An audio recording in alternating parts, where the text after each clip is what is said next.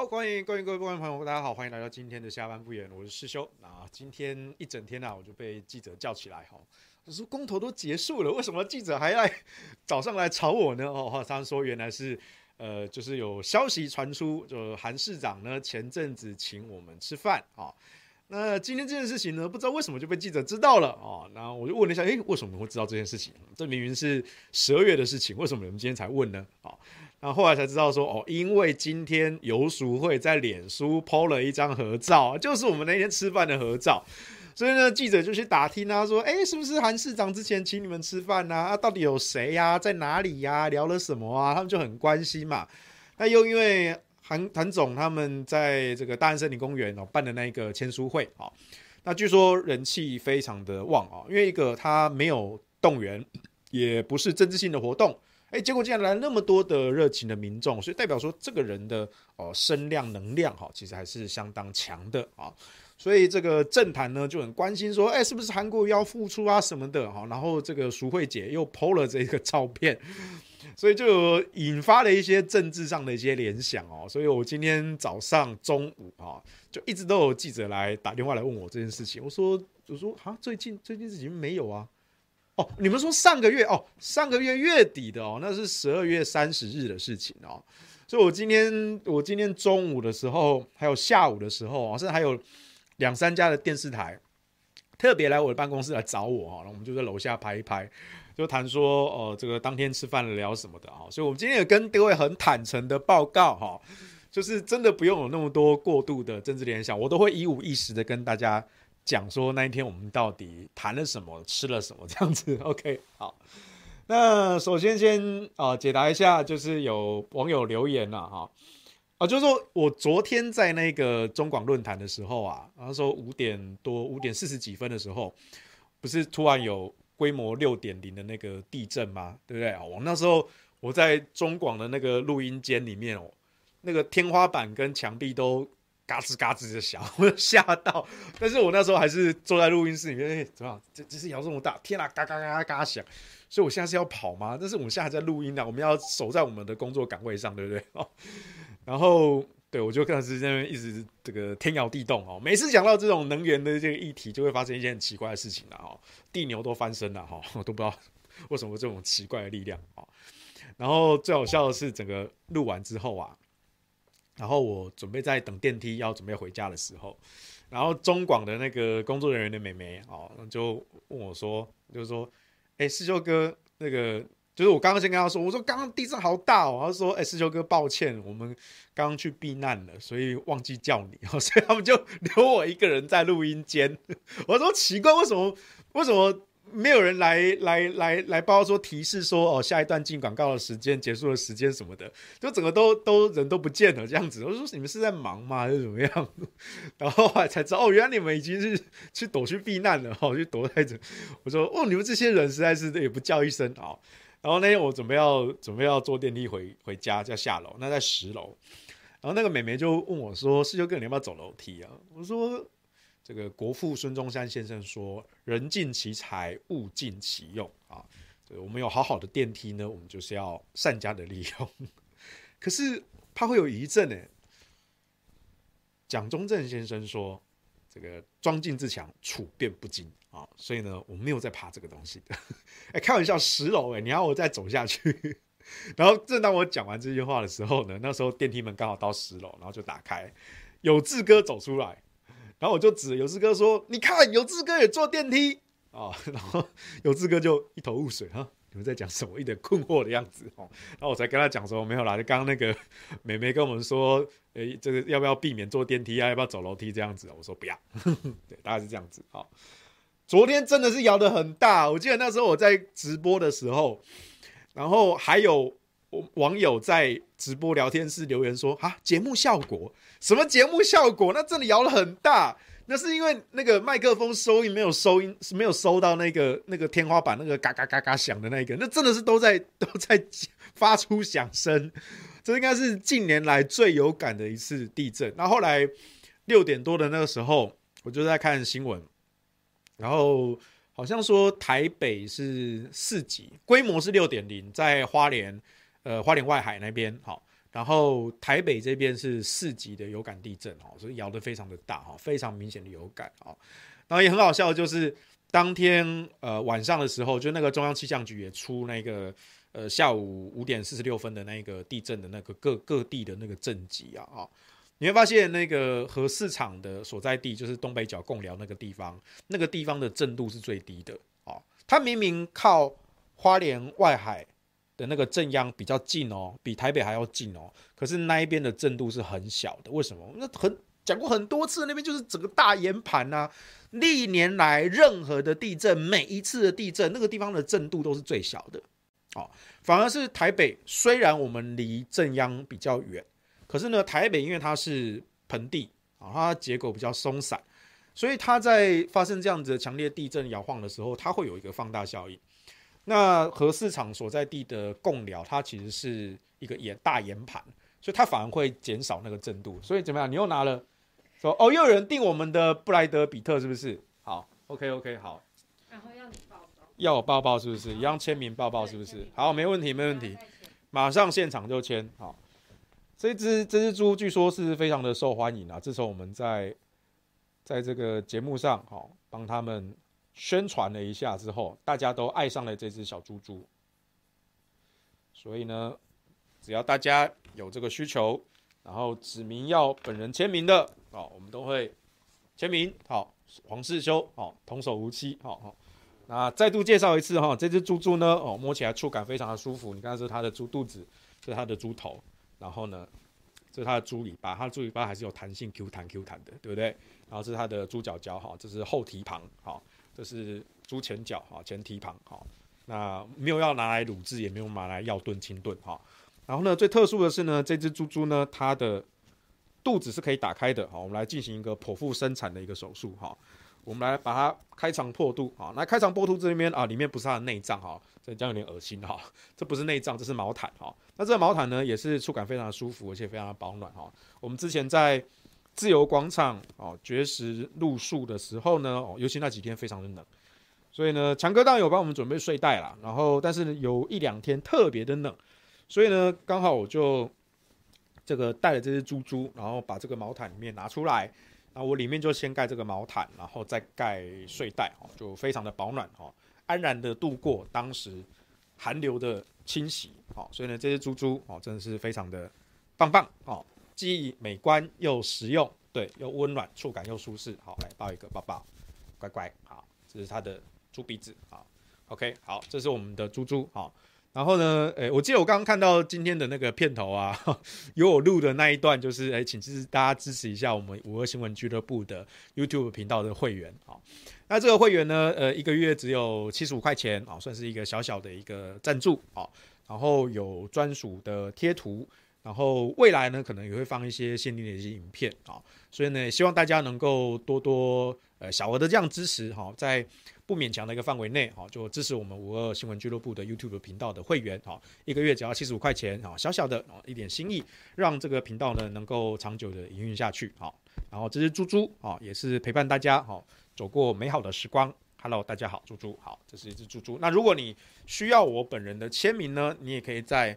我们的商城上的订购单，啊，特别注明说，请世修签名啊，或者说我们其他的主播啊，比如说凯翔啊、赵鑫啊、小牛啊，啊，其他人，如果你想让他们签名哈，或者是嗯，就算不是主播的，只要是我们认识的，比如说你想要找强哥签名啊，或者什么的，我们也会尽量帮你问问看啊。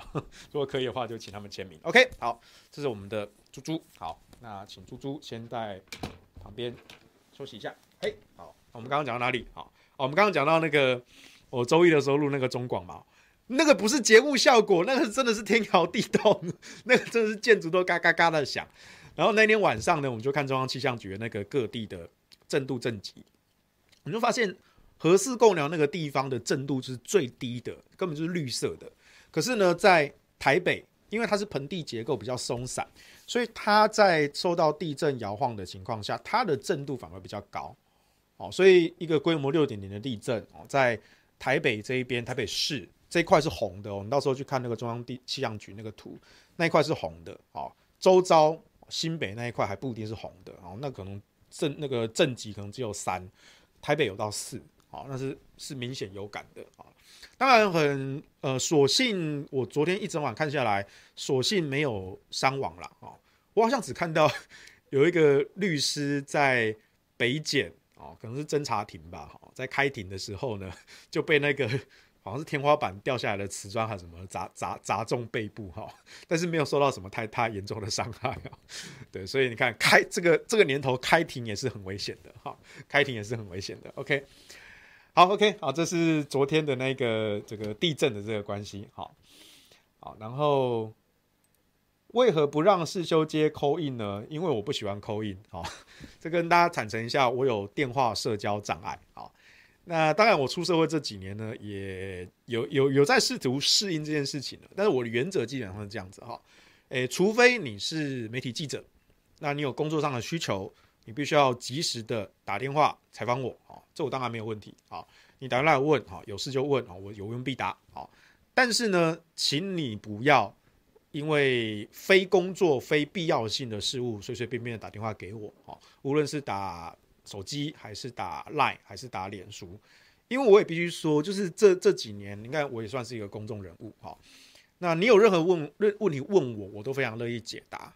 但是我们有时候我遇过一些，就是呃，就是明明不认识的网友，然后也不打个招呼，就直接就是扣来电，哦，然后就是那个脸，你就看那个脸书哈，未接来电，未接来电，或者是那个 Line 上的未接来电，未接来电。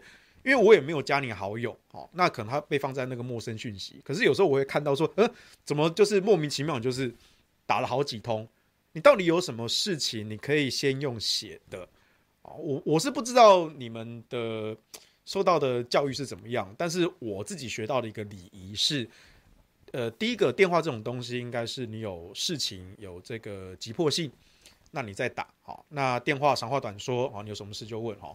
我又没有跟你做什么电话聊天之类的哈，那我我有我的工作，我在忙我的事情哈。那如果你有什么问题，你可以用写的，我都会看到之后我都会回答你。啊，那你劈头就直接打电话来，那我当然不想接啊。那我接起来，那那你有时候，因为有时候我真的会接到这种电话，那我接起来他就一直讲一大堆。当然我知道他很热情的，然后我讲说他的一些想法啊什么讲一大堆的。哦，OK，好，那但是那跟我有什么关系？我不知道，就是你可能只是想要抒发一下你这个空虚寂寞的一个感情，哈。但是我觉得你可以找你的家人、找你的朋友去多看他们聊聊天，面对面的聊聊天，我觉得那会更有人情味、更温暖、更有温度，啊。那我跟你也素不相识，然后你就你就打电话来，然后讲一大堆你的这些个人的这些感想，然后可能跟我也不一定有什么关系。虽然我知道你是我的支持者哈，那你的支持我也非常感谢，但是我也必须说，这样会造成我的一些困扰，而且我当时我可能会在忙，那我可能也不好意思打断你，我说哎不好意思，我现在在忙哈。当然如果有必要性，我还是会打断你，不好意思，我现在在开会这样子哈。所以呢，呃，我基本上就算我主持这些直播广播节目。你也很少看到我会接口音因为我就不喜欢，我天生不喜欢讲电话，而且呢，这个标准呢，绝对不是说哦，对不熟人才这样子。我告诉你，连我对我的家人都是这样子啊，我对我妈，我对我爷爷奶奶啊，这个从小到大，我就是不打电话，因为我说了，我有电话社交障碍啊，所以请你不要逼迫我去做一件我非常非常不舒服的一件事情啊。我可以接受到说你在工作上的必要性，有事情打电话找我，好，那有事就讲，然后讲完 OK 挂啊，因为所以我是很乐意接记者朋友的电话的，因为记者朋友一定是有事才打电话找你嘛，对不对？他也不会说浪费，他们也很忙，他们不会打电话来说，哎，我来给你找你纯抬杠，不会，记者朋友不是这样子，所以我还蛮喜欢跟记者朋友沟通联络，打电话都没问题。可是，一般的朋友或者是非常相熟的朋友，我告诉你。跟我越熟的朋友，他们越知道不要打电话找黄世修，因为你找不到。因为我常常有时候开会的时候、工作的时候，我手机都是设静音，所以找到我最快的方法是什么呢？传讯。就算我当下没有开 Line，没有开脸书，以我看手机的频率，大概三十分钟之内，我通常都会看到。啊，如果超过三十分钟，那代表我在睡觉。比如说你可能早上传讯来，那没有办法，我可能睡到十点才起床。对，我通常都是。工作从中午才开始，一直到晚上半夜，我的工作时间是比较晚的，对，所以呢，如果你是一大清早就传讯来，那我可能真的是隔几个小时没看到。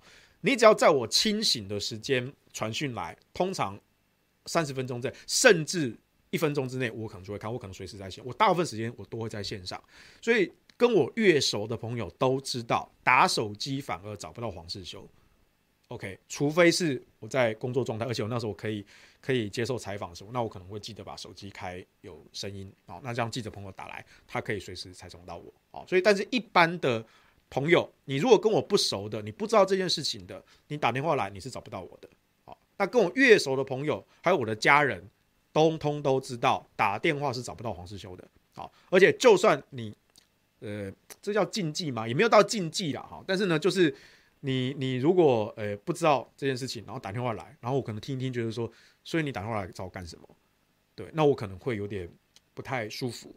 对，我不一定会生气啦，但是因为你这个不知者无罪嘛，你不一定知道这个规矩啊。但是如果你是认识我的人，你还刻意的去踩我这个底线，那我可能就真的会不舒服，而且可能真的会有点生气啊。总之呢，我们大家规则讲清楚啊，这个并不是对不熟的朋友，我告诉你，跟我越熟的朋友。越贯彻这个原则，OK，所以我没有差别待遇，好，就算是差别待遇，我对越熟的人，好，我这个差别待遇才会更多，而且是更严苛的标准，因为我一度秉持原则就是不知者无罪，哦，规矩一定是我要双方都知情同意，我才有这个立场去要求人说我们遵守彼此之间的一个规矩，但如果我们之间没有建立这样的一个契约。这个契约并不是很硬性的，是一个可能软性的、口头的，或是人与人之间相处的默契。我们彼此之间没有这样子的共识跟认知，那我当然没有资格去要求你一定要照着我的规矩做。但是如果你认识我了，我也跟你这样讲过了，那你还不遵守这个规矩，那对不起，我也不会对你客气。好，所以呢，所幸啊，至少我这这个三十年来的这个人生呢，诶，基本上没有朋友跟家人会触碰到这个底线。那通常就是来的一些就是比较呃不认识的这种网友哈，然后一劈头连招呼都不打，就直接打电话给我的，用 Line 啊，用脸书的哈，然后他可能打了好几通我都没有接，因为他可能被丢到陌生讯息，好，但我有时候还是会看一下，我可能每隔一个月，我可能还是会看一下陌生讯息，我就发现哎，怎么一个月前有一个陌生人、陌生的网友，哦，连续打了五通电话，然后最后。说什么啊？这个都找不到你啊，或者说从过了一两个月之后哦，才来我的脸书上个版上留言说啊，我之前都试着联络黄先生您啊，都联络不到啊。哦，我有什么资料要给你看啊？我就会翻白眼。对对，其实我可能隔了一个月，我可能看到你当初打这个电话的未陌生讯息，一堆的未接来电，可是我就会觉得说，我讲难听点，你这个人懂不懂礼貌？对，当然我我不会直接面对面跟你这样讲这件事，但是我心里会这样想说，你这个人懂不懂礼貌？啊，你素不相识的人，然后你也没有必要性，没有紧急性，然后你要打一大堆的电话来，那你你能你就不能用写的吗？对不对？我现在的讯息管道非常的多，你可以好好用写的。对，那如果这件事情真的不是那么的急，哦，那你不用打电话。如果你只是说要讲一件事情，你都有闲情逸致，每隔一天都打一次电话，那代表说这件事情也不是那么的急嘛。那既然不是那么急，那你为什么不用写的呢？对不对？然后我还遇过那种，就是也算是认识的前辈啦，哈，之前有一些有有开过会什么的。那有时候，哎，突然早上哦，可能传了一个讯息来，哦那我回了一句，然后他突然就打电话过来，哦，我就接起来，然后跟我讲讲讲一下，对。但是我那时候就想说，所所以这个东西跟我什么关系？这这件事其实跟我没有关，他只想打电话来抬杠聊天，抒发了个人感想啊。比如说像什么，呃，比如说我随便讲哦，这次现在公投过后啊，我们知道要做什么啊？我觉得现在我们还是要哦，跟民进党这样这样，要监督他们，要批判他们讲的。哦，对对对，你讲的都对，但是这件事情有必要跟我特别打电话讲吗？而且我那时候准备在坐车，然后可能要开会啊，我在处理工作，然后你还跟我打这边啊，然后讲原因讲，我我觉得应该这样这样这样这样。哦，好，对，那干我屁事，对，但是我又不好意思直接跟他讲，我就说，嗯，好好，嗯嗯嗯，我就只能，嗯嗯嗯嗯嗯嗯，我希望，希望你，嗯，就是有一些基本的电话社交礼仪，对，虽然我有电话社交障碍，但是我也懂得一些基本的电话社交礼仪，但是我反而不知道，或者说你们这些没有电话社交障碍的人，为什么你们也没有电话社交基本礼仪？对，所以这个很有趣啊。有电话社交障碍的人反而知道电话社交礼仪，没有电话社交障碍的人反而不知道电话社交礼仪。哈，所以这也是很有趣、很讽刺的一个现象。OK，好，好，来第三个答客问哈，今天时间比较多。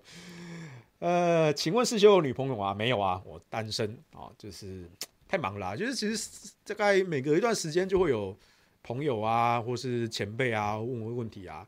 哎，师兄你结婚了没啊？师兄你单身吗？哦，世修你有女朋友吗？我说没有，我单身。对啊，为什么不交给女朋友呢？呃，就就就就很忙啊。我是这样讲啊，就是因为我是真的很忙。那我这个人的又比较喜欢自由。对所以我就觉得说，如果我这么忙的情况下，就算我交了一个女朋友，一般的女性大概也没有办法忍受，就是这种太独立自主的生活，对不对？像我非常不擅长应付那种情感勒索啊什么之类的，好，所以呢，有时候看到有些人分享一些什么男女朋友吵架的故事啊，我在我看来这个不可思议，人类的社交模式为什么这么的复杂呢？对不对？双方没有一个理性有效的沟通管道啊。然后互相那边猜来猜去，猜不对又要生气啊！呃，我是觉得我的人生不应该浪费在这些无谓的争吵上啊。但是我也不会去强求这个任何一个人要配合我这个规则啊。我只是提出我这边的一些看法。我希望不管是对朋友也好，家人也好，或是我认为每一个人对他的伴侣或是另一半、老婆、老公，我就觉得说很多事情都应该是好好讲的啊。我。我们也保持一个开放沟通的一个立场，哦，我们可以被道理说服，哦，那我也知道说大家都有情绪，可是这个情绪应该是要自我去约束的，不要去造成他人的困扰。即便对方是你的家人，是你的朋友，是你的恋人，是你的老公老婆，是你的另外一半，没有任何一个人有义务无条件接受别人的情绪负担。这是我学到的社会化的规则，啊，所以这件事我觉得也是有类似的共通性啊，包括像我刚刚讲的接电话这件事情啊，跟我不熟的人、不认识的人、不了解我的人、跟我没有共识的人，你没有这个认知，所以我没有资格去要求你，那我就是不接啊，那你联络不到我，你在那边 keep up 那是你的事情啊，反正我就是没有接到，丢到陌生讯息，我一个月之后才看到，那我就想说，你一个月之前打了五通未接来电，然后再抱怨说都联络不到我。那你为什么你不会用写的吗？好，但是我不会，不会再做什么事情了。我就好像有点说，嗯，这个就是基本的一个礼貌问题。但同样的，如果你是认识我的人，那我也跟你说了，我有这样的习惯，我有这样的规矩，好，那请你不要踩线，你不要冒犯。那如果不是啊，你看我们都那么熟了，打电话给你聊个天，不行吗？不行。好，我觉得人与人之间相处有一个分寸。好，我有我的习惯，尤其是这件事情是让我会觉得非常不舒服的。比如说，有些人讨厌吃香菜。我非常喜欢吃香菜，那我不会逼他说香菜就这么好吃，你一定要吃香菜，你不吃香菜就是暴殄天物。我用这种道德情绪勒索，可是这个东西在基因上，有一些人的味觉先天就觉得香菜很恶心、很臭、很难吃，这跟他基因的味觉有关。那我自己觉得很好吃，己所不欲，勿施于人。但是反过来说，己所欲也勿施于人啊！我自己觉得喜欢好吃的东西，搞不好对方觉得很恶心，对不对？所以你跟我熟，不代表我要无条件答应你的要求。同样的，我也不会强迫你要按着我的规矩做。我只是说我的规矩在这里，我没有。资格要求你遵守这样子的规矩，这不是你的义务，但是我也希望你尊重我，你自发性、自愿性的尊重我。那如果你没有办法配合，那我们之间就会有相关的一些摩擦跟冲突。我们也希望说能够尽量大事化小，小事化无。我觉得人与人的相处是这个样子的哈，将心比心，设身处地为人着想。我的规矩是设立在我自己自身上的，我对于我自己、我的家人、我的朋友、我的亲人。都是同一个标准，而我没有强迫任何人，我的规矩就非常明确化在这里啊。但是呢，你不能够去强迫我去遵守一个我非常不舒服、我非常的厌恶的一个行为啊。我觉得这个人与人之间互相尊重啊，所以我就说，如果说我呃交一个女朋友，然后要处理这些情绪上的这些负担啊，我觉得光是我面对一般正常人类。我是一个不正常的人类，哈，我对面对因为一般正常人类时候，我就觉得说你们这些沟通的讯息非常非常的不理性跟没有效率的，所以我花在维持这个人类伪装模式，维持正常的这种社交模式，它其实是耗损我的一个能量的，哦，那如果说我还要再去额外再承担这些情绪的负担，当然啦，其实现在时下常常谈到这种所谓的情绪勒索这件事情啊，诶，以我自己个人的经验啊。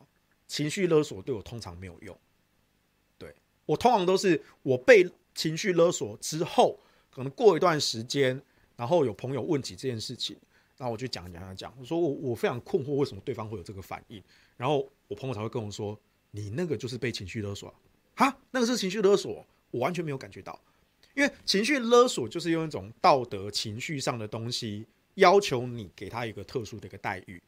他没有理由，他就是要求你，你就是要对我这样这样这样这样这样，这样才是对的啊！我就是这样，我就想要这样子嘛，对不对？啊！但是对我来说，我要先理清你的需求是什么。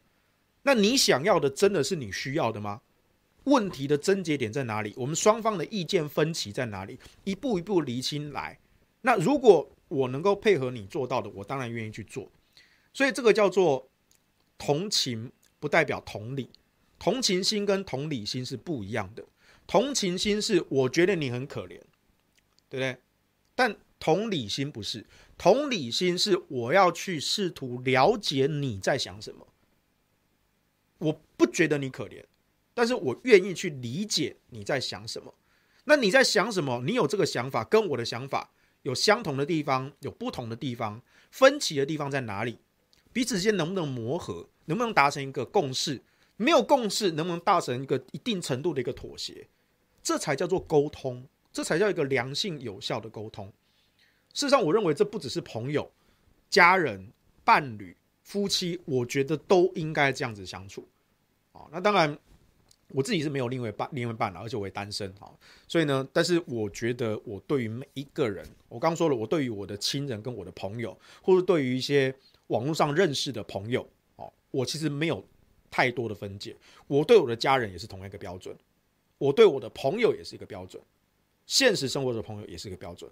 我对我网络上认识的朋友也是同样的标准，不会因为说今天哦，你是我现实中认认识我十几二十年的，或者说你是我的亲人，从小看我长大的，我就给你差别待遇，我绝对不会这样做。或者说因为哦你是男生哦你是女生哦，所以男生就应该让女生哦，女生就应该对男生怎么样？男生就在我眼中看，那就是一个性别歧视啊！我这个人最讨厌歧视这件事情。所以，我对我自己，跟我对我认识的每一个人，我都非常的认真，而且我的标准都是一致的，不会因为说你今天是我的家人、我的亲人、我的朋友，我就给你一个差别待遇。就算有可能，也是比较严苛的，因为我们是建立在有彼此认知的情况下，我们也有一套的规则。那如果你跟我完全不相似，我就当然没有资格要求你。好，所以呢，呃，所以认识我的朋友有时候会说一句话，就是说，其实认识黄修没有什么好处。因为呢，你认识黄师兄，你跟他越熟，跟他交情越好，其实你要负担的责任越重。因为我就觉得说，我就是一个扛责任的人，那我们一起把这件事情做好啊！你有什么事情要来我帮忙，我当然愿意帮。那彼此之间相处就是这样子，OK 好。所以呢，这个我单身这个问题呢，我是觉得顺其自然啦。我跟这些长辈，有些长辈问我的时候，我都说就太忙了啦，我就是说不好意思糟蹋别人家的女孩子，对不对？我都这么忙哦，然后我又我自己觉得我不是一个体贴的人啊，我觉得我是一个温柔的人，私底下啦哦，你不要看我说平常对民进党啊，对什么批判什么政治分策，认识我人知道我私底下其实还蛮和善的啊，我觉得我是一个温柔的人，但我承认我不是一个体贴的人，一般意义上的体贴，因为我不会去，我不会去猜你在想什么，但是我会去用我的权利去理解。你在想什么？我想要去理解这件事情，但是我也不一定会同意你这件事情。我理解之后呢，我就理说，那我到底多少部分可以同意，多少部分可以接受，多少部分是有分歧的？那我们如何达到一个协调的一个状态？我都在想这件事情。好，那有时候这件事情好像是讲说，好，每分这个生活中的每件事情，哈，都好像过过这么认真严肃，好像都很累。呃，可能对一般的人类来说，这个东西反而对他们是很累的。但对我这种人来说，这才是我的常态。你要我不照这样子的规则做事，我反而会觉得无所适从，我反而会觉得更累啊。所以呢，就我觉得就顺其自然啦。我觉得人与人之间相处哈，无论是朋友、亲人、恋人啊、夫妻、伴侣，我觉得都是一以贯之。我觉得人与人之间相处跟尊重就是这样子。好，好，今天讲了很多社交标准的问题。好，我们现在再讲回来讲韩总的社交标准啊，就是那一天十二月三十号的，我们那天在东门那个银翼餐厅啊，银翼餐厅有很多故事可以讲啊。它前身是空军的伙食部啊，然后后来因为对日抗战的关系，所以原本是在浙江，它原本是淮扬菜嘛，哈，在浙江一带啊，就西迁到四川去，所以你看到。这个银翼餐厅呢，它后来是随着国民政府搬迁来台。银翼餐厅它算是少见的，就是淮扬菜跟川菜在同一家餐厅。为什么呢？就是跟它的这个历史背景有关，所以这里面可以有很多的故事可以讲啊。不过这个不是今天讲的主题哦，改天要讲吃的啊，讲餐厅啊，讲美食的历史，我们可以再开一集啊。那那天呢，我们是十二月三十号的中午，我们那天是吃中午啊。那开头呢，韩市长就就。跟大家寒暄一下，就是哎，大家好久不见了啊！前阵子因为公投的事情哦，大家很忙啊，好，包括像是这个世修啊、汉庭啊、直斗啊，好，还绝食抗议啊，哇，你们身体这样还撑得住吗？这样子，就下一些慰问一下。然后呢，我们就就吃吃喝喝，然后聊一些呃闲话家常啦。我们基本上那一天没有聊什么政治啊，我们那天唯一聊的政治是什么呢？我告诉你，是吴一农腔调的那件事情。我那天忘记是浅秋姐还是淑慧姐，忘记是谁，就是讲到吴怡农这件事情。然后我那天好，我还没有看新闻，我就说啊，吴怡农发生什么事情？然后巧心就翻手机，就找到那一段影片，就给我看。然后看那个那个吴怡农，就是样子很奇怪，他在一个很不自然的断点停顿，然后他又常常舔嘴唇。这个舔嘴唇，因为我们有时候在主持广播啊、演讲什么的，讲讲讲口干舌燥啊，我们大概整场里面，我们大概有时候也会这样子，这样舔嘴唇一下。可是吴一农那个舔嘴唇是很不正常的。你看，像我们这种舔嘴，因为我们刚刚讲讲话讲很多哦，可能我嘴唇稍微干，我可能这样子很快速的这样舔一下而已。可是你你去看吴一农当天那个影片，它是一个缓慢的，而且一个很不自然的一个节奏。舔了他的嘴唇，而且舔了好几次。你说那个是紧张吗？不对啊，因为吴一农也算是政治人物了。你看他以前在其他的场合，他讲话不是这个样子啊。那为什么他今天讲话特别是这个样子的？所有人都可以看得出来吧？他那一天讲话特别的不一样，特别的奇怪。那有些人推测说，那他是不是什么前一天去跑脱啦、宿醉啊，还没醒啊？所以他可能在这个开记者会哦，挺。挺这个林昌佐跟林静怡的时候啊，哦，可能这个宿醉还没醒啊，脑子有点昏昏沉沉的嘛，好像也不是。你如果去看那种宿醉的人哦，隔天确实他脑子的活动会比较比较比较慢啊，可是呢，他很清楚知道哈，比如他这有点有点头痛啊、头晕啊什么的。可是你看吴云龙讲话那个神情，那个不是宿醉的，而且宿醉不会有那种这么奇怪的断点。他那个停顿不是为了演讲节奏，而是非常不自然的断点。那真的是脑筋断线的那种断点，就是喝醉酒那个是脑筋会变得比较迟缓，可是那个断是脑筋直接思考是直接断掉的那种断哦，这个是不太一样的。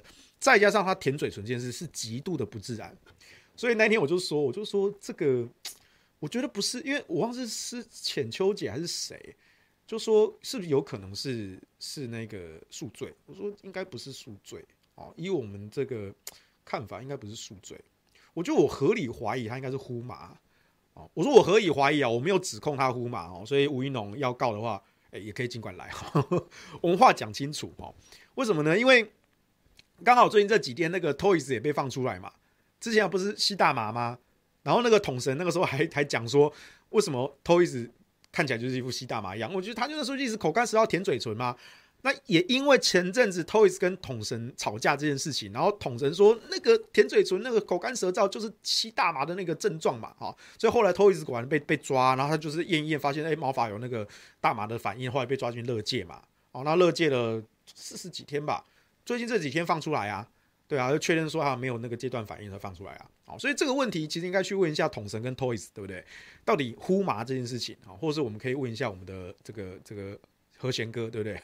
去问一下他们这件事情哈，到底呼大麻这件事情会不会有口干舌燥啊？我也是在那一次统神跟 Toys 吵架那个事情，然后他们就说舔嘴唇这个动作很不自然，所以统神才看出说那应该是有在呼麻，然后后来有去查，哎，真的呼大麻的一个一个副作用就是口干舌燥啊，所以呢。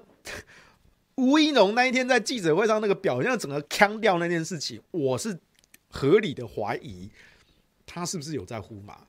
我没有肯定呢，我说我是怀疑哦。所以呢，如果你要告的话，拜托诉状上写清楚一点哦。我是怀疑哈。那当然你说这个时候要要什么验尿验毛毛发，我是觉得应该也来不及了。反正这件事情过去过去好一阵好几天了嘛哈。那我我不知道你有没有啦哈，反正我觉得这件事情也没什么意义啦哈，只是说我们当天那个影像看起来就真的，我是觉得跟 Toys 那个比较像啦哈，我们可以问一下统神的看法哦。然后我们在十二月三十三十号那一天在吃饭的时候，我记得啦，我们席间聊到最政治的一件事情，大概就只有这个，就是吴怡农哦这件事情啊。那当然我们中间还是有讲一些说啊，我们之前在在自由广场啊，在凯道啊。搭帐篷啊，睡袋啊，哈，然后什么什么之类的哦。那韩总也是要问一下，说，哎，当时的状况大概怎么样？哇，那么辛苦啊，这样子哈，大概就是这样子叙述一下哦，前阵子这样的这些事情啊。然后就是韩总，其实他自己也知道说，他如果站到第一线去，那一定是被民进党抓着打嘛，因为民进党就想要把他操作成蓝绿对决嘛，啊。那韩国瑜他当然也是聪明人嘛，他当然也知道民进党想要这样操作啊，所以你看韩国瑜他一直都非常低调。啊，就专心做公益啊。公投期间，他也是在最后最后的阶段，他才简单的出来表态说：“哎，四个都同意啊，这是民意啊。”他就简单做个表态，他也没有说站到第一线去跟民进党一样作对厮杀，也是也没也没有啊。那韩总这次出书，然后后来办的在大安森林公园办这个签书会，哎，据说这个呃人气也是非常旺啊。所以呢，今天下午的时候呢，就几家电视台的记者就来访这一题，问我怎么看。然后就说，哎，是不是有这个国民党党内的这些政治人物啊？比如像是朱立伦啊，你看他作为一个党主席啊，可是呢，哎，人气是不是哎没有韩国瑜这么旺啊？是不是会感到一个压力？哦，而且今天还有民进党的立委在那边见缝插针，啊，说什么韩国瑜是带着韩粉来敲门啦？哈，当韩先生来敲门，那敲的是国民党的门呐！哈，你再不应门，我们门都要把你打破了！哦，民进党立委现在就在见缝插针啊。但我是觉得说这。韩国瑜现在就是专心做公益，当然他是一个国民党的政治人物，这点是不会改变的。只是他已经没有在第一线的政坛，他二零二二年他也不会参选，所以他不会跟你抢位置。所以你要感到什么压力呢？你不用感到什么压力啊，你反而可以乐见其成嘛，对不对？我相信国民党党内的这些人，一定都觉得说，哎，韩国瑜找到了一个方向，能够为社会做更多的贡献。大家不要忘了，政治的本质。是应该帮社会、帮人民做事，这才是真正政治最良善的本质。只是说近年的政治被民进党搞成这种蓝绿政党恶斗、批斗、抹黑、人身攻击、人格毁灭，这不是我们喜欢的政治，这也不是政治应该有的样貌。我们要有那个初心、那个初衷。所以韩国瑜他现在知道说，哎，在政坛上。他确实跌了一跤，然后被民进党啊抓住啊。现在呢，他就是沉潜一段时间，他去做公益，他有另外一个途径去获得社会的支持、信任跟认同。那这不是对国民党也是一件好事吗？用不同的管道争取信任认同，那这个形象是一个好的一个形象，那整件事就是好事啊。对，所以我觉得记者在问的时候说什么，哎，会不会让国民党的其他这些大咖感到压力啊什么的？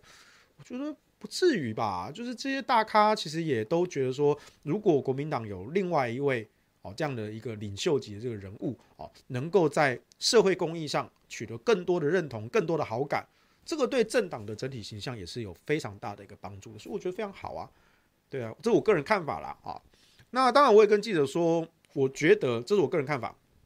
我觉得二零二二年的选战，农历年后大家就要开打了，因为今年过年比较早，一月底二月初，所以大概二月中选战就会正式开打。那蓝绿两党的初选大概在三月四月吧，大概差不多这个时间点哈，所以选战很快就要来了。好，我相信韩国瑜在二零二二年的选战，他应该还是会扮演一定的角色。但是这个角色呢，请大家不要误会。第一个，他不会参选；第二个，他不会站到第一线去。啊，那有很多的民代候选人，可能到时候会邀请韩市长站台。啊，到时候这个也是他也可以考虑一下，说那到底适不适合？啊，当时的整个蓝绿的一个氛围，啊，形象观感什么的，这他都会去考虑的。啊，那就算他没有，他也可以用另外一种方式来帮助国民党跟相关的这些候选人。我相信他还是会扮演一定的角色。啊，但是现在谈这个都太早了，而且他扮演的角色不会是你们过去想象的说哦，一定就是哦要要参选啊，好像你看绿营现在好做了很多放了很多风声啊，说一下子说韩国瑜要去选台北啊，一下子韩国瑜要选桃园啊，啊空降啊什么之类的，我觉得这个是大可不必啊。我们学一下阿中部长的啊，大可不必哦，这种。见缝插针的哈，大可不必了哈。韩国瑜要做好事哦，哦，这个就让他去做了哈。对，啊，所以我是今天下午的时候，就是记者来问我啊，好几家啊都问类似的问题啦。那我都是，我就是说这一次的聚餐，好，十二月三十号这个聚餐真的很单纯，大家就是叙叙旧，因为真的是好一段时间没有见了啊。那二零二零年、二零二一年，因为疫情的关系啊，所以很多的一些。呃，拜访的行程或者私下聚会的行程都取消了啊。然后后来二零二一年又因为公投的关系啊，八月延到十二月，其实这段期间啊，也就是大家都忙着在公投，然后后来甚至我们在自由广场在凯道啊，所以确实是很久很久没有见面了啊。那所以韩总就是利用这个机会啊，想要也慰劳一下大家，然后也是老朋友，好久没见了啊，大家叙叙旧，大家吃个饭啊。所以你看从头到尾都非常的低调。哦，那是十二月三十日的事情啊，是去年底的事情啊。那今天是因为淑慧，淑慧在脸书 PO 了那个合照，所以记者才说才发现了。你看，所以记者之前也都不知道，所以你看我们的保密工作做了多到家，而且也没有什么保密啦，就是很单纯的吃个饭，本来就不需要张扬嘛。好，那大家叙叙旧聊聊天，聊这些闲话家常的啊。唯一讲的政治议题就是吴怡农腔调这件事情。这件事情是可以 是可以茶余饭后来讲一下，对啊，对啊。那到后来就是那个什么大安森林公园那一场，我觉得真的是人气还蛮旺。我那天我有工作啦，所以那天我没有我没有去凑热闹啊。啊，我后来看那个新闻画面，我发现说，哎，真的是人气蛮旺。这个是没有政党动员，也不是一个政治性的活动，就是一个公益的啊签书会什么的。哎，竟然来了非常非常多热情的民众啊。所以呢，我觉得。韩国瑜这个人，他当然有他的群众魅力，有他的领袖魅力。那这一股力量，这些善良热情的韩粉的能量，必须要被转化引导到正面的帮助社会的一个力量啊。所以我觉得韩国瑜他为什么后来选择说沉潜一段时间呢？然后做这个公益慈善的这个基金会。就他就是说，他自己也知道说他是有政治能量的，可是这个政治能量呢，如果你放在第一线的政坛上，你反而会被民进党所得逞，所以他要用另外一个角度去切入，他用公益的角度，我一方面我也不去跟你争政治政坛上的位置，二方面呢，我还是可以活用这些能量，这些韩粉、这些支持者，每一个都是善良、热情、活力啊，那过去这段时间。追随着韩国瑜啊，出钱出力啊，刮风下雨啊，都是追随到底啊，所以这样子很难得、很珍贵的这个能量，应该要被引导转化到一个对社会有帮助的正面的力量。所以今天记者问我说：“会说，哎，会不会觉得说韩国瑜现在子哦，你看这个这个远离了这个参选，远离了这个政坛，好做这个公益，哦，好，是不是觉得有点可惜？”我说我我不会觉得可惜啊，我觉得这是很好的事情啊。他虽然做公益，可是他还是一直在关心社会上的、政治上的这些时事的议题。只是他知道他不应该自己站到第一线去，因为那样子反而民进党会让他来做手脚，啊，反而会不利的一个发展。可他还是一直在默观，他还是很忧心，就好像说像郭台铭、郭董啊，郭董前阵子他也说啊，台湾会缺电啊。对不对？他是很关心台湾的这些经济发展的现况嘛。二零一九年当当时为什么他起心动念想要选总统？他不缺这个名，他也不缺这个利。你说其他那些政治人物可能哦，他们想要在政坛上好一路往上爬，好取得一个高位，哦有有地位就有权力，就有金钱，就有利益，哦就有民生，哦。可是郭台铭是何许人也？郭台铭不缺这个名，也不缺这个利，他参选。就真的是牺牲奉献嘛，所以当然从头到我当时对韩国瑜、对郭台铭、对每一个候选人，其实我都是我都是非常尊敬他们的，他们都想为国家社会做事情。好，那后来当然郭台铭他因为这个疫苗的关系，哦，他想方设法要把疫苗买到台湾来，然后政府一直在阻挡他，阻挠他，为了高端疫苗的利益。郭董当时当然他心中我相信他也是很不高兴的，可是他也知道说。做大事要沉住气。他如果当时就跟他闹脾气，控制不住自己的情绪，约束不住自己的行为，就跟民党开干了，就撕逼了。你怎么可以这样子？不如我拿这些道德的批，当然你的批判都对，可是你跟政府关系打坏，BNT 疫苗是不是就进不来了？我就是可以卡你啊，对不对？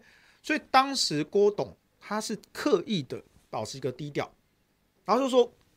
只有我能够代表我自己说话，外围这些在放话的什么，这通通都不实，请来跟我求证啊！所以你看到从头到尾，BNT 疫苗这件事情，郭董就是很低调的、很朴实的，一切都就绪、就定位，确定进来了，他才松一口气嘛。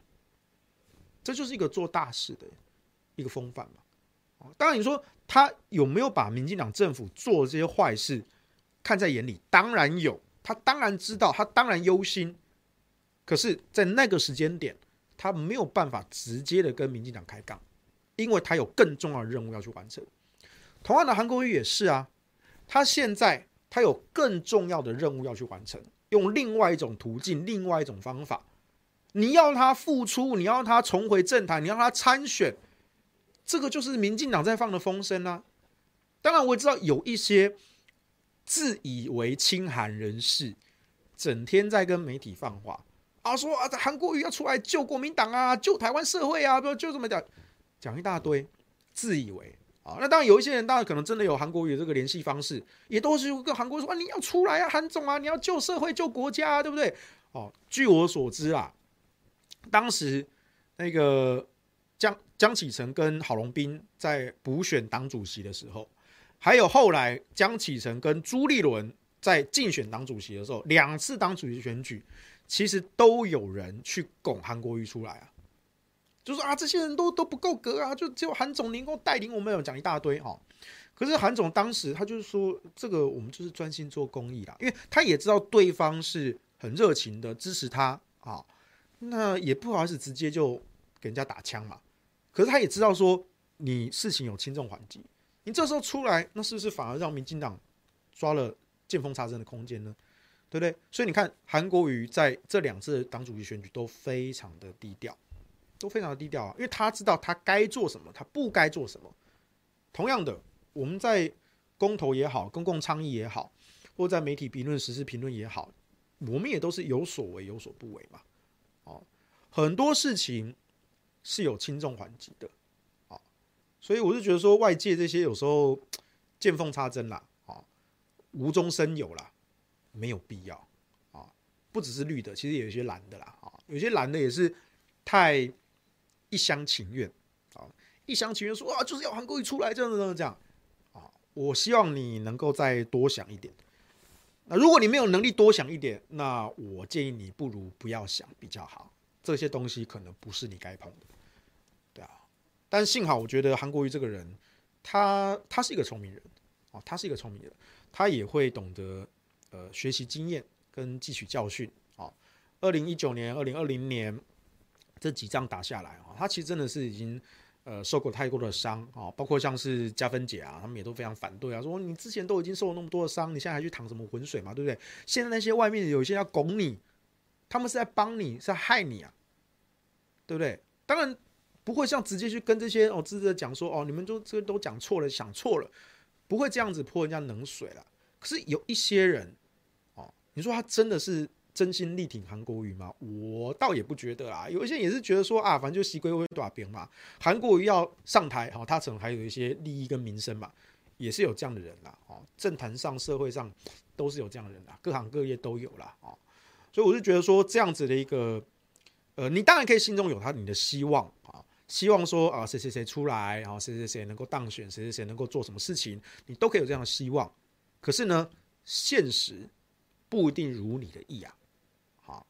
那韩国瑜有他自己的考量啊，郭台铭有他自己的考量啊，国民党每一个政党人物，民进党也好，民众党也好，时代力量也好，每一个人都有每一个人的考量啊，所以我就觉得说，你如果要，你可以有心中你有的期望啊，但是呢，我们该怎么做还是要怎么做了啊。那有一些呃想象过头的，想象力太于丰沛啊，这种的，我们就觉得说就听听就好了。因为政坛上你也知道很多这种真真假假的讯息啊，一下子什么政党人士啊，一下什么亲韩人士啊，一下什么党内人士啊，哈，通通都是不知名的。哦，那几个知名的哈，真正能够联系到韩总跟韩总沟通的几个，也都大有人在啊。比如说你问浅秋姐嘛，你问赵新嘛，对不对？大家都知道嘛，你为什么不去跟这些人求证呢？或者说你跟韩国瑜本人求证也可以啊，为什么要去每天报这些哦？党内人士又怎么样？党政人士又怎么样？哈，知情人士又怎么样？每一个都不具名哦。当然，我们在媒体圈、政治圈混久了，我们都知道，这个报道出来就一定有那一个，就是那个什么知情人士、党内人士、党政人士，一定有那个人呐。哦，那那个人到底是谁？有时候其实我们稍微比对一下，我们大概也猜得出是谁在放话。但是就觉得说没有必要，这种放话是真的没有必要，会造成很多人的困扰，很多人的困扰。好，所以呢，就我是觉得真的是这件事情呢，就单纯吃饭了。那天就真的是叙旧啦，不用想太多了。好，那未来二零二二年，我我个人相信他还是有一定的角色，但这个角色呢，不会是你想象的站在政坛的第一线啊，所以这个大家也要认清楚。这个世修被历史哥带坏了哈，哦，我是觉得哈，这个这个阿阿中部长这个讲话习惯了哈，这个说什么带坏了哈，这种粗暴的言论呐哈，大可不必了哈，带坏就带坏就带坏嘛，对不对哦？我们的卫福部长哈，这也是一种公共的卫生啊哈，吼一下也没有不卫生嘛，啊，对不对？卫福部嘛，给大家谋个福利嘛，哦。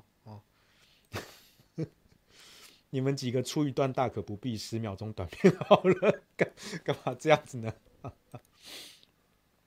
抓到了，放枪的是淑惠，他他就跑那篇文，当然他写的很简单啦。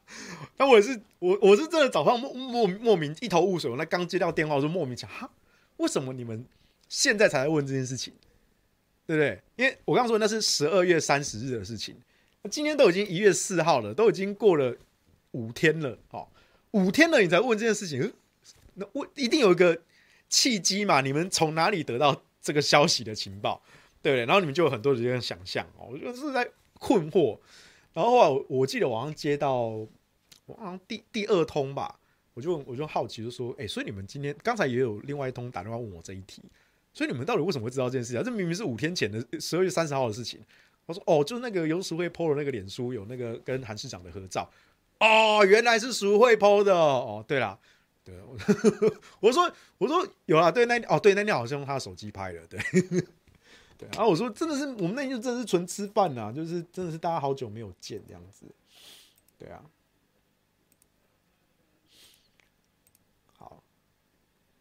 哎呀，电话社交礼仪就是这样子啦，这没有什么不对，这没有什么什么不正确的社交礼仪哈。我说了我会接电话啊，但是是工作上的必要性的啊，电话不是来给你聊天的啊。当然，如果你们双方都很喜欢用电话聊天，那是那是那是你们的事情啊。我觉得任何的相处跟交易也是哈，你在商场上交易，交易讲的是双方合意，任何一份契约。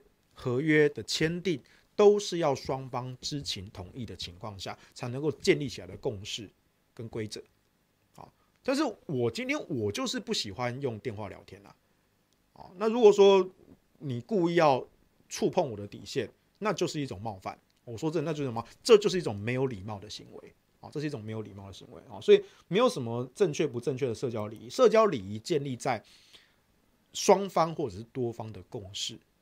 那即便是以普遍以普遍理性而言，一个社交礼仪，你对于不认识的人，或者是没有必要，你就算认识，可是没有必要性的人，那你刻意的去打电话去去去烦他，你明明知道他不喜欢接电话，这是一个对待。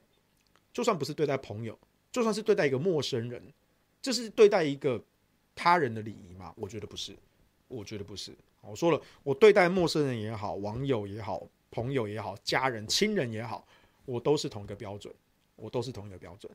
好，我觉得基本的一个社会化的礼仪，至少我学到是这样子的。好，那奇怪，为什么是一个雅思来教你们这些社会化礼仪？对啊，我都觉得有时候，很多时候，你们这些正常的人类啊，反而不懂一些基本的社交礼仪，对不对？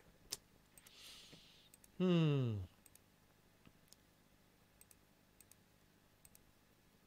为什么你们这边乱点鸳鸯谱啊？莫名其妙。对啊，我就觉得说韩国瑜其实有是有学到之前那个就是总统选举也好，市长选举也好哈，我觉得他是有学到一些经验啦，啊，所以他也不会让民进党这样轻易的得逞啊。所以现在外界那边放话说什么韩国瑜要出来选啊，要去选桃园啊，选哪里啊什么的，我就觉得说啊，这一看就知道是见缝插针吧，那你还跟着起舞干什么呢？对不对啊？嗯，土条要学历自己会去念，不用人送。对啊，对啊，读书这种事情，哎，读在学校读书是很幸福的事情。我当年是因为身体的因素，所以没有办法继续读书。那我后来当老师的时候呢，我就看到这些小兔崽子，你们这家伙就不认真读书，你们爸妈供你吃穿，让你能够安心幸福的读书，你们不懂得好好把握啊！我看了真是羡慕嫉妒恨啊，所以我都会念这些同学啊！你们要知道，在读书是在学校读书是多么幸福一件事情啊！学习这件事情其实反而不是那么的重要啦，因为你看我出社这么多年啊。我工作上的这些经验，我从来不靠学历讲话，对不对？我大学毕业啊，我读数学跟物理啊，可是我这么多年啊，我有用过什么数学、物理的什么高深理论、真知识？没有啊，我没有在做学术研究之后，我就不需要用到这些高深的理论啦。但是我还是承认说，当年数学系、物理系给我们这种训练是很有用的。我们在看问题、分析问题的时候，跟其他科系的人是不一样的啊。那再加上我自己从小博览群书的习惯，我有很多的知识我都不知道自己是从哪里学来的，啊，所以我这几年出社会，拥有的更多的是法律的知识、跟经济的知识等等的，啊，那这就是广泛的阅读而来的，从来都不是靠学历啊。我也看过一些一流名校毕业的，就是跟废物、垃圾没两样啊，哦，这些人可能还跟我领一样的毕业证书，笑话啊。还有一些什么哦，博士啊、教授啊，别人不讲嘛。李远哲有没有听过？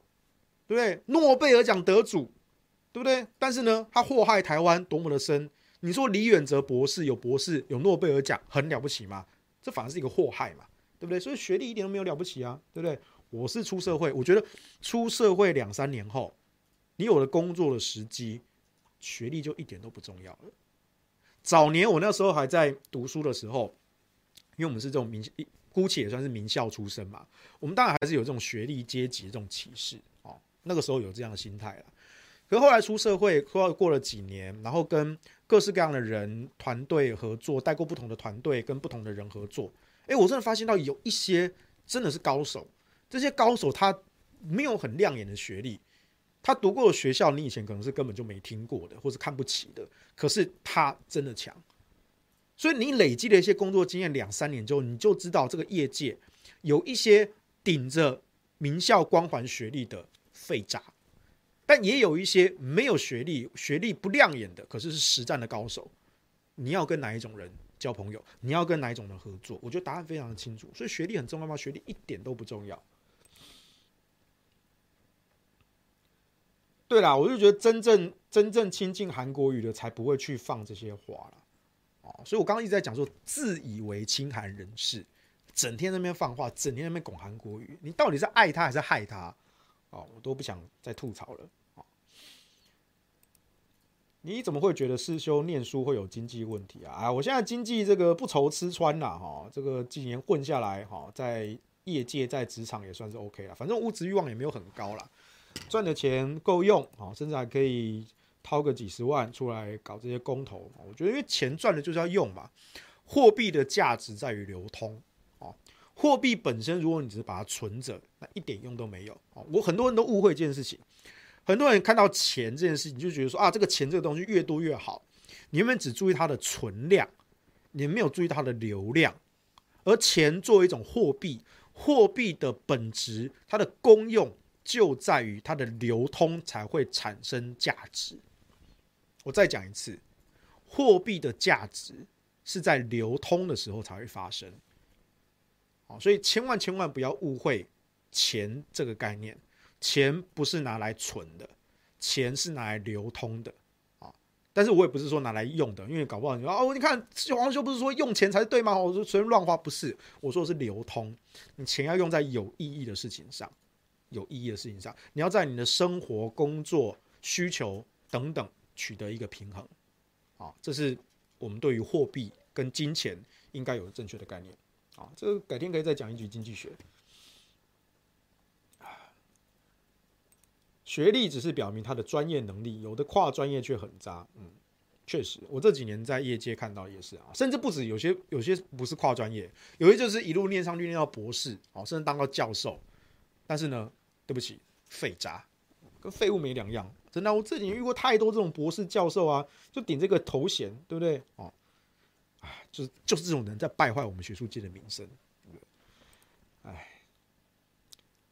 某个一千元小镇的故事嘛，你是讲那个 GDP 的那个事情吗？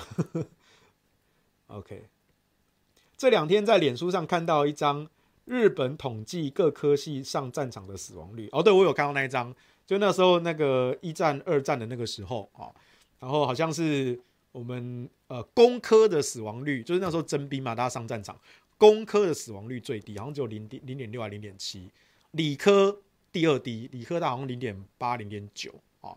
然后商科哦稍微高一点点，好，然后文科最高，好，文科甚至好像将近到百分之十吧，哈，这差的非常多。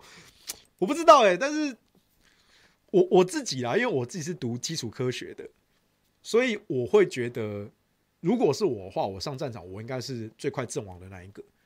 因为我说真的，我的动手的能力很差。就是我是我那时候是做纯理论啊，所以那些实验什么的我并不是很擅长。我不像那些工工程工科系的，他们真的会去实做一些东西，我没有办法，我就完全是纸上谈兵。那在这种战场这种混乱的环境下，或者说在这种丛林野外这种求生生存的环境之下，我手无缚鸡之力啊，对不对？然后我体能又弱，对不对？所以我我每次都觉得说，如果发生什么战乱啊。或者说什么像这种小说、漫画发生什么那种异世界啊，或者什么丧尸入侵啊，那种末世的那种情境，我觉得我应该是死第一个的哈，我我有这个自知之明的，对。OK，多事会让人生厌啊，就像每年过年都会问什么时候结婚啊，什么时候生小孩啊那种长辈。对啊，我觉得这种长辈很烦啊，对不对？你管好你自己的另一半就好了嘛，你管人家什么时候结婚，什么时候生小孩呢？对不对？难道难道人家生小孩你要负责出钱吗？对不对？奶粉钱、尿布钱你要出吗？教育费哈，算算养一个小孩大概花个几百万、上千万跑不掉吧？难道你要出吗？三姑六婆问人家什么时候结婚，什么结了婚就是问人家什么时候生小孩的。你要出这个钱吗？你出，人家就升，现在就升，立刻升，对不对？啊，改善我们少子化问题，只要你愿意出钱，哦，就这样子。哎，他老说喜欢黑长直，你以为他真有目标啊？啊，我就是喜欢黑长直正妹啊，对啊。但是我说了，交往这件事情是顺其自然吧。我现在就是比较没有时间了。我觉得你看，我光是睡觉就没时间了，啊。你看我前阵子搞公投，那时候真的每天只睡两三个小时，然后公投大爆斗那段期间，哦，真的操到自己快死了，好，我连自己的时间都不够用。时间对我们来说是最稀缺的资源，时间这个资源是比金钱、比货币更加的稀缺，因为金钱、货币都可以一定程度的取代，但时间是无可取代的，时间才是最稀缺的资源。当你做到。你的事业或是你的人生到一定程度，你就会发现很多事情，你用金钱去购买时间是划算的，因为时间才是你最珍贵、机会成本最高、不可取代的稀缺资源。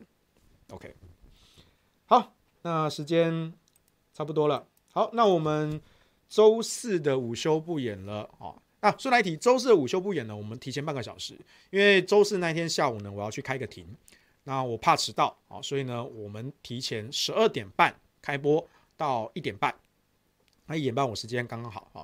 我们小编在秀一个黑长直的这个图片，难怪我就说你刚刚一直鬼鬼祟祟，不知道在逗什么，然后一直在抛媚眼过来，抛一个奇怪的眼光，好像要我看到那边去。对，原来你在搞这种东西。OK。我想说，当时到底在干什么？合你胃口？呃呃呃，发型 OK，但脸脸不是我喜欢的型。他脸比较西方，他是混血儿吗？还是什么的？他是 Lisa。哦，我我的审美观很东方，我都蛮比较喜欢那种有有有仙气的那种，对，那种古典的美女，我比较喜欢那种的。OK。好，那我们今天时间差不多了。好，那我们周四的午休不演了，我们提前半小时，我们十二点半开播。那我们就周四再见喽。然后，如果你想要这个我们的猪猪的，好，那欢迎到我们的商城去订购。啊，如果你需要我签名的，也请在订单上啊附注一下。然后呢，请大家如果可以的话，哈，不要勉强。但是如果可以的话呢，也加入我们五二新闻俱乐部的 YouTube 频道的会员，一个月只要七十五块钱，啊，小额的一种心意啊，给我们的支持，能够长期的制作相关的内容，能够去监督政府，能够带给更多大家更多的话题，更多的知识性好的内容。好，所以就拜托各位继续支持我们啦。那我们就下次再见喽，拜拜，拜拜。欢迎您加入五二的会员，成为五二新闻俱乐部最强的后盾。五二新闻俱乐部将汇聚专业人士，传递讯息与知识，从多元角度审视事件的真相。黄日修，感谢您的支持，因为您每个月的小额赞助，才能实际帮助五二新闻俱乐部制作更多优质的节目。让我们一起守护民主，捍卫言论自由，留给下一代更美好的台湾。